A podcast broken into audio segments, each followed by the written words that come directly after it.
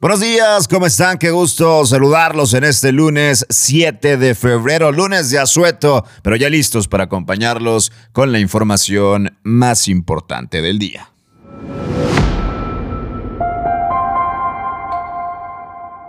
Reportan descenso en contagios y hospitalizaciones por COVID-19 en Nuevo León, les contaremos. Además, exigen diputados federales del PAN a la Conagua total transparencia en crisis por escasez de agua.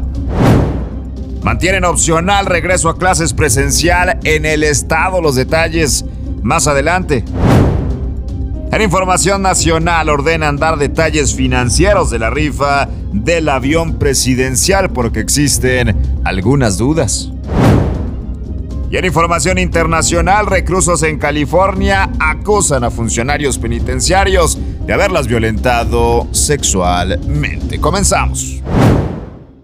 Qué gusto saludarlos en este lunes de asueto, frío, bastante frío ya desde hace rato, así han pasado los días en Nuevo León y afortunadamente con buena información. Durante la conferencia del Nuevo Nuevo León, la secretaria de Salud del Estado, Alma Rosa Marroquín, reportó un descenso en los contagios y hospitalizaciones por COVID-19, presentando 3.559 casos el día 5 de febrero en comparación con los 4.793 presentados Anteriormente, las hospitalizaciones suman los 856 pacientes en comparación a los 912 presentados el pasado 3 de febrero. En cuanto a la vacunación contra la influenza, otra parte importante, la funcionaria celebró haber alcanzado el objetivo de 1.477.877 dosis aplicadas y de la misma manera hizo un llamado a la población para seguirse cuidando con lo que ya todos conocemos, el uso de cubrebocas, el tratar de no ir a reuniones masivas, el distanciamiento social por supuesto y los cuidados generales ante este COVID-19 que parece otra vez va presentando alguna tregua. Los detalles en voz de la Secretaria de Salud del Estado. Recordarles que todavía vamos a estar transitando durante los próximos días, semanas, con un eh, contagio que pareciera que va disminuyendo, pero que todavía es alto. Entonces, el uso del cubrebocas y la aplicación de la vacuna son las dos medidas que te pueden proteger de forma más importante. Y vámonos con más información porque los diputados del Partido Acción Nacional a nivel federal exigieron a la Comisión Nacional del Agua, la CONAGUA, dar a conocer los detalles de las acciones que se están llevando a cabo para resolver la crisis del agua en Nuevo León.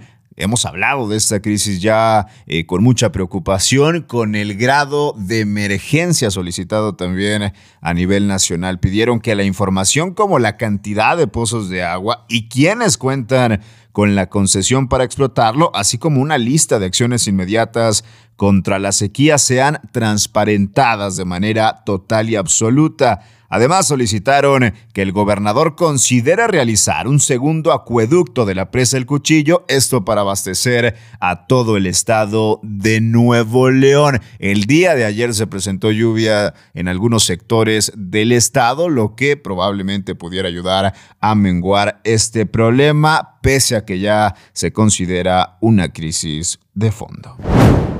Y vámonos con información sobre las clases presenciales. Vaya que ha sido un problema y un debate muy interesante. Por un lado están los que se han pronunciado sobre mantener las clases de manera virtual o en su caso de manera híbrida y los otros por supuesto que prefieren que ya se regrese a clases presenciales. El gobierno de Nuevo León aplazó la decisión del regreso obligatorio a clases presenciales planteadas por Samuel García, el gobernador del estado, en el Consejo de Seguridad de Nuevo León, al asegurar que no ha mejorado mejorado el semáforo epidemiológico, al menos no para poder presentar las clases presenciales, aunque se esperaba que se definiera con la secretaria de Salud Estatal, Alma Rosa Marroquín, afirmaron que no hubo sesión extraordinaria y adelantó que buscarán abordar este tema en el transcurso de la semana para ver si existen condiciones en este regreso a clases presenciales. Por lo pronto, agregaron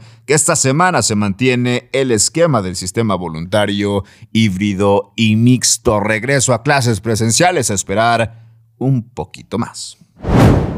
Vámonos con información nacional referente a esa famosa rifa del avión presidencial. Rifa no rifa, porque sabemos que no fue precisamente el avión lo que se entregó como premio. El Instituto Nacional de Transparencia, Acceso a la Información y Protección de Datos Personales ordenó a la Lotería Nacional transparentar el acuerdo realizado con el Instituto para devolver al pueblo lo robado y este pudiera dar a conocer todos los detalles financieros de la rifa del avión presidencial, porque existen algunas dudas. El INAI solicitó transparentar la cantidad de dinero recaudada y cómo fue que se trasvasaron los premios a los ganadores del sorteo. Aún no acaba el tema del avión presidencial. Presenta algunas dudas que tendrán que ser resueltas de manera inmediata a nivel federal.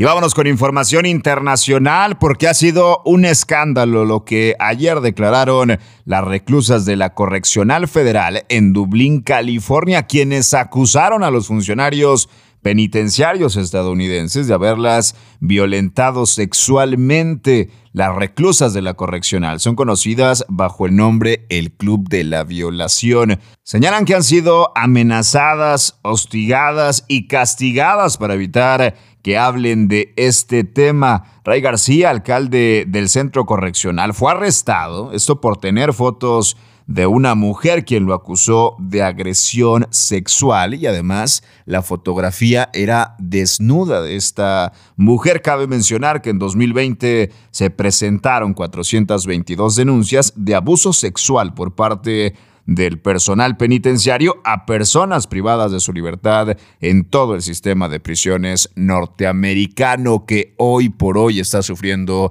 una crisis de fondo. Por lo pronto, las reclusas de Dublín, California, acusan a los funcionarios penitenciarios de agresiones sexuales. Hasta aquí la información en contraportada por Altavoz MX. Yo soy César Ulloa, arroba César Ulloa G. Regresamos mañana con mucha más información. Buen día.